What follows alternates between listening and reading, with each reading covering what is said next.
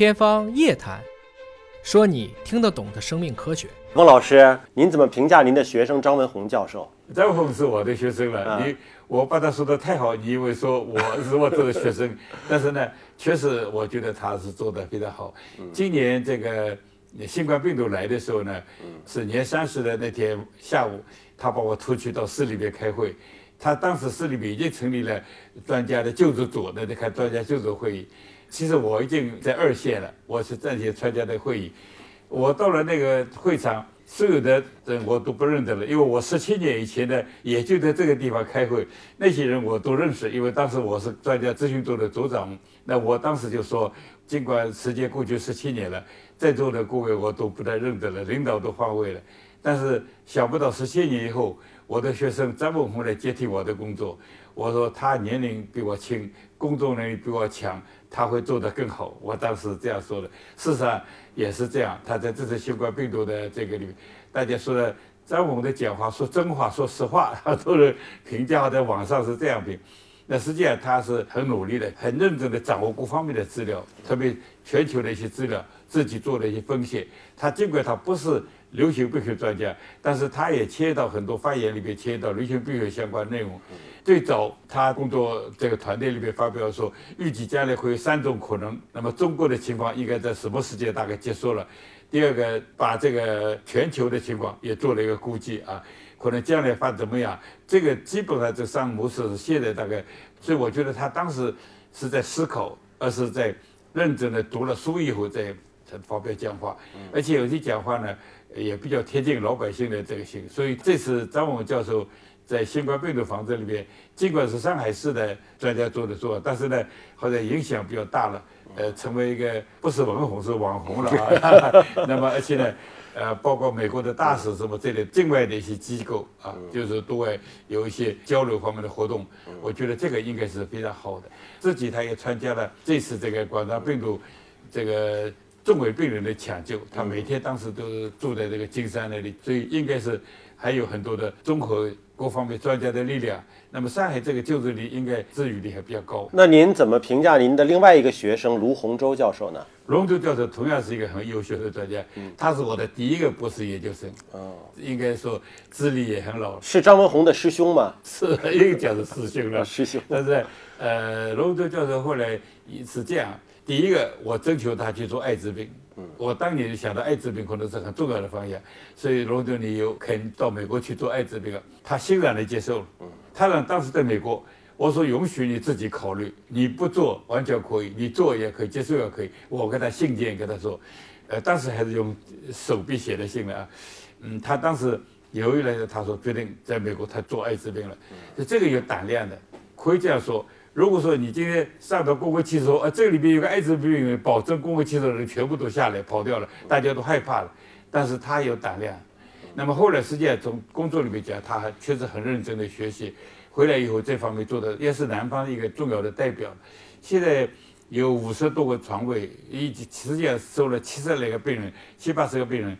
是全国各地来的，而不是上海的病人，所以在治疗上这方面还有一定的影响。那么我过去呢也一个月去查一次或者两次的病房，嗯，给艾滋病病人，实际上给我学习的一个机会。后来在新发的传染病里边，包括流感、禽流感里边，卢洪洲都做得非常好。包括这个非洲的发生的这个埃博拉，这个埃博拉这个冲到那里去的医生都是冒着生命危险去的，他就有这个胆量。所以我觉得罗文洲是非常有胆量、非常勇敢的一位，不顾自己个人安危的这样一位专家啊。当然，他也一直关照房子做好啊，这包括新冠病毒，这是你自己当心啊，他是非常当心。但是他跟张文两个呢，觉得好像不太一样。他话讲的不多，但是他做实际上还是做的很多工作啊，所以然后脚踏实地的做这个专攻，而且在这个领域里面也有点一点影响这样的人物哎。您的这两个学生，您更喜欢谁？两个都喜欢，有没有比较更喜欢的？因为张文宏在我身边，我觉得接触更多一点，我更喜欢。因为啊，我现在还在华山医院，所以我跟他会接触更多，接触的嗯，直接在很多场合还有会议的沟通啊，什么平常工作的接受沟通了。接触更多哎，一些。这个多，包括这个我在医院里边这个周围病人的疑难病人讨论会，他有时候都参加，都跟他直接沟通了，哎，这样。嗯您这两个学生哪个在学术上更优秀一些？两个学生都应该都，但是侧重点不一样。嗯，比如说张文宏在结核病这方面研究里边，他可能地位更高一些。嗯嗯，罗文洲可能在这个艾滋病这方面地位里可能更高一些。哎，您当年在给张文宏教授上课的时候，哪件事儿是他不太听话，你这个印象比较深刻的 有吗？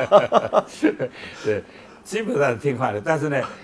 从他这个博士学位毕业以后，进到我们科室了。嗯，当年我在科室里，因为这个经济效益是比较差的。嗯，他进来以后呢，觉得哎呀，这个经济效益差，那么还有养活家庭了，是吧？他当时有想法，他想离开这个专业。那我当时也跟他很平淡的讲，我说你自己考虑，我绝对不会耽误你。但是呢，我觉得你现在离开了有点可惜，因为你现在在这里专业里面做了一点时间了。而且你外语非常好，你的专业思想比较专注了，很强了。而且呢，你的这个思维能力啊，分析能力也强。我说你这个做医生会做得好，你离开了有点可惜的。嗯，你离开了可能钱会赚得多一点，但是你做医生多少年，你回过头来看，你觉得前面很苦，后面可能还会道路会很光明的。嗯，我这个这这样讲，我说随便你自己挑选，你留不留都可以。所以，但是很快就过来了。他当时是想离开医生这个行业吗？不做医生了？哎，他想离开医生这行业的。哦，不是说跨科室，就是可能做生意去了，或者做别的事情去了。可能做其他的事儿，做哪一种我不问他了。但是我觉得你不要离开这个专业。就您是为我们留住了张文宏这个好医生，是吧？没有您的挽留，他可能就离开了，是吧？实际上是犹豫了，他犹豫犹豫，哎，也不是说贴了心要这样做，贴了这样心我也抓他不过来。但是我觉得他是作为。青年人这样犹豫、这样想法，完全可以理解，因为那个年代诱惑的东西太多了。您见证了六十年来中国的在公共卫生领域的一个发展，包括今年又发生了这么重大的新型冠状病毒的这样的一个大的这个感染类的一个事件。您对未来中国在防控感染类疾病，或者在未来公共卫生建设方面，您有什么样的展望和期待吗？这个我觉得。当然不是我一个临床医生所能够知道的一个事情啊。从国家这个层面来看，现在有很多比较高层的专家和高层的干部是认识到了，对新发和突发传染病的防控这一条弦就不能放松，必须时时的警惕着。这不是说战争马上要发生了，但是你必须要警惕，很可能突然会发生一场什么事情，所以必须有一个防控的一个系统。这个系统在中国来讲。走的比较好，为什么在国外这个老是控制不住？我们在北京一发生或者再发生了，新疆、大连再发生，我们很快就可以控制了。所以我们政府可以把控得住这个。你比如说疾病不好出来了，他会给你菜送进去，这种东西在其他国家可能做不到的。所以我对我们国家有这样的一层这个层次力量来控制这种突发状况，我觉得很有信心的。不管它会发生任何一种情况。我们中国有办法来对付的，前景应该是光明的，是的。您教出了张文宏、呃卢老师这么优秀的学生，那您对他们未来在他们带学生方面，包括整个的这个感染的学科的建设方面，您有什么自己的建议和想法？就是我也反复给卢洪洲、给张文讲，我说你必须要考虑到你后面的一些这个学生的培养啊，这个一代一代接的。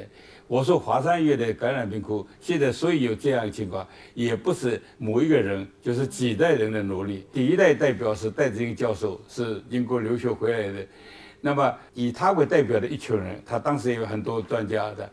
那么第二个是我这个年龄，戴老退了以后教给我，是我也代表了一大群的跟我差不多同龄的一些专家共同的努力，把它维持住了。戴老师创立了这个科室。我呢这一辈人呢是起这个传承的作用，我必须教给你的，你们应该是创新的作用，把科室发展起来。但现在他们也注意到了下面一代医生的培养，比如说华山医院感染病科的这个医生都很优秀的，这个成绩都是非常优秀的学生进来。我说你这些进来的学生，你不要浪费掉，你必须好好培养。但是我相信是什么情况？过去一杯水的话，你看上去茶泡了就很浓了啊。